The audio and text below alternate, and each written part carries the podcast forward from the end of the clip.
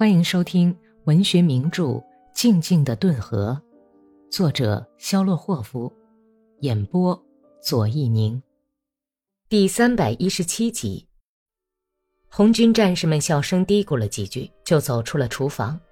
走在最后的红军战士还没有转过街角，顿河对岸就响起了步枪的射击声。红军战士都弯着腰，跑到一堵倒塌待办的石墙边，卧倒在墙后，动作一致地拉响枪栓进行还击。吓得要命的伊利尼奇娜急忙跑到院子里去找米沙特卡。趴在石墙后面的红军战士朝他吆喝道：“喂，老大娘，快回屋里去，他们会打死你的！我们的小家伙还在院子里呢，米申卡，我的好孩子。”老太婆突着哭腔喊道：“她跑到院子中间，顿河对岸的枪声立刻就停止了。显然，内岸的哥萨克们看到了她。等到他刚刚把跑过来的米沙特卡扯到怀里，跟他一起走进厨房去，射击又恢复了，而且一直打到红军离开了麦列霍夫家的院子才停止。伊琳尼奇娜小声地和娜塔莉亚说着话，发上了面。”但是他却没有烤成面包。晌午，住在村子里的红军机枪哨突然匆匆忙忙地离开了人家的院落，拖着机枪顺着土沟爬到山上去。山上战壕里的一个连也排好队伍，用急行军的速度向黑特曼大道开去。突然间，顿河两岸变得异常寂静，大炮和机枪都沉默了。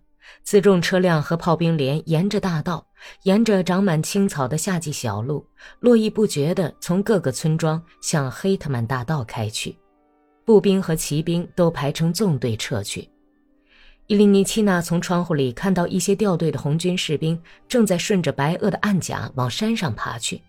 他在围裙上擦了擦手，激动地画了个十字，说：“真是天从人愿呐，娜塔留什卡。”红军撤退了，哎呀，妈妈，他们是离开村子，躲到山上的战壕里去，晚上就又回来了。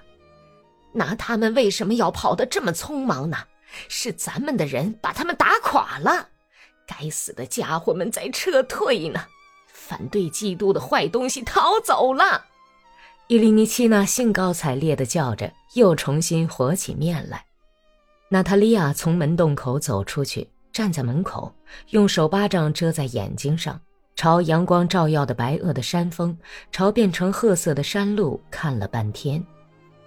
一团团雪白的云峰在山雨欲来前肃穆的寂静中从山后升起。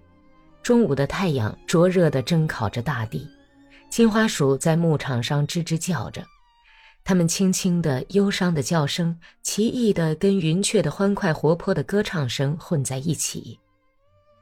大炮轰鸣过后的寂静，使娜塔莉亚心里觉得那么甜实。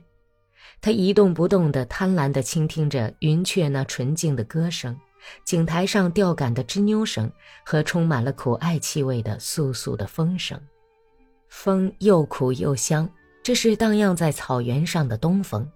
它吹来晒得滚烫的黑土的热气，带着被太阳晒倒的野草的醉人的气息。但是已经可以感觉到大雨将至，从顿河上吹来阵阵淡淡的潮气，燕子伸开剪子似的翅膀，几乎触到地面，在空中穿梭飞翔。一只草原小鹰在远方的蓝色的天空中，为躲避即将到来的雷雨，飞向他方。娜塔莉亚在院子里转了一圈，石头围墙外踏倒的草地上。遍地是一堆堆金黄色的步枪弹壳，玻璃上和房屋粉刷过的白墙上闪着弹孔。一只劫后仅存的母鸡一看见娜塔莉亚，就咯哒咯哒叫着，飞到仓房顶上去了。令人感到特别亲切的寂静在村子上空没有持续多久，风就来了。无人居住的房子的大敞着的百叶窗和板门立刻乒乓乱响起来。一片雪白的薄云气势汹汹地遮蔽了太阳，往西方飘去。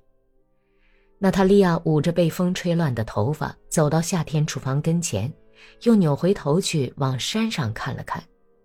地平线上，紫色的烟尘中，一辆辆的两轮车和零落的骑马的人在奔驰。他们这是真撤退了。娜塔莉亚心里断定，感到一阵轻松。她还没来得及走出门洞，山后很远的地方就响起雷鸣般的低沉的大炮轰隆声，接着。仿佛跟炮声唱和似的，维申斯克两座教堂悦耳的钟声响彻顿河上空。顿河对岸的哥萨克密密麻麻地从树林子里涌了出来，他们有的拖着，有的抬着小船跑到岸边放下水去。划桨的人站在船尾，急急忙忙地划了起来。三十多只小船争渡，飞也似的向村子划来。哦，娜塔六十卡。我亲爱的，咱们的人回来了。伊利尼奇娜从厨房里跑出来，大声哭着嘟囔说：“娜塔莉亚抱住米沙特卡，把她高举起来，她的眼睛激动地闪烁着，可是说话的时候却气喘吁吁，上气不接下气。瞧瞧，乖孩子，快瞧瞧，你的小眼睛尖，也许你爸爸也跟着哥萨克一块来了啊？认不出来？”前头那只小船上坐的啊，不是他吗？哎呀，你看的地方不对。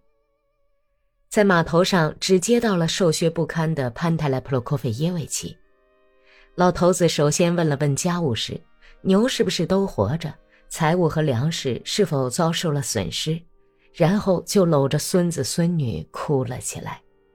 但是等到他急急忙忙一瘸一拐地走进自家院子时，脸一下就变得煞白，跪在地上朝东方磕了个头，画了一个大十字，白发苍苍的脑袋半天没有从灼热的土地上抬起来。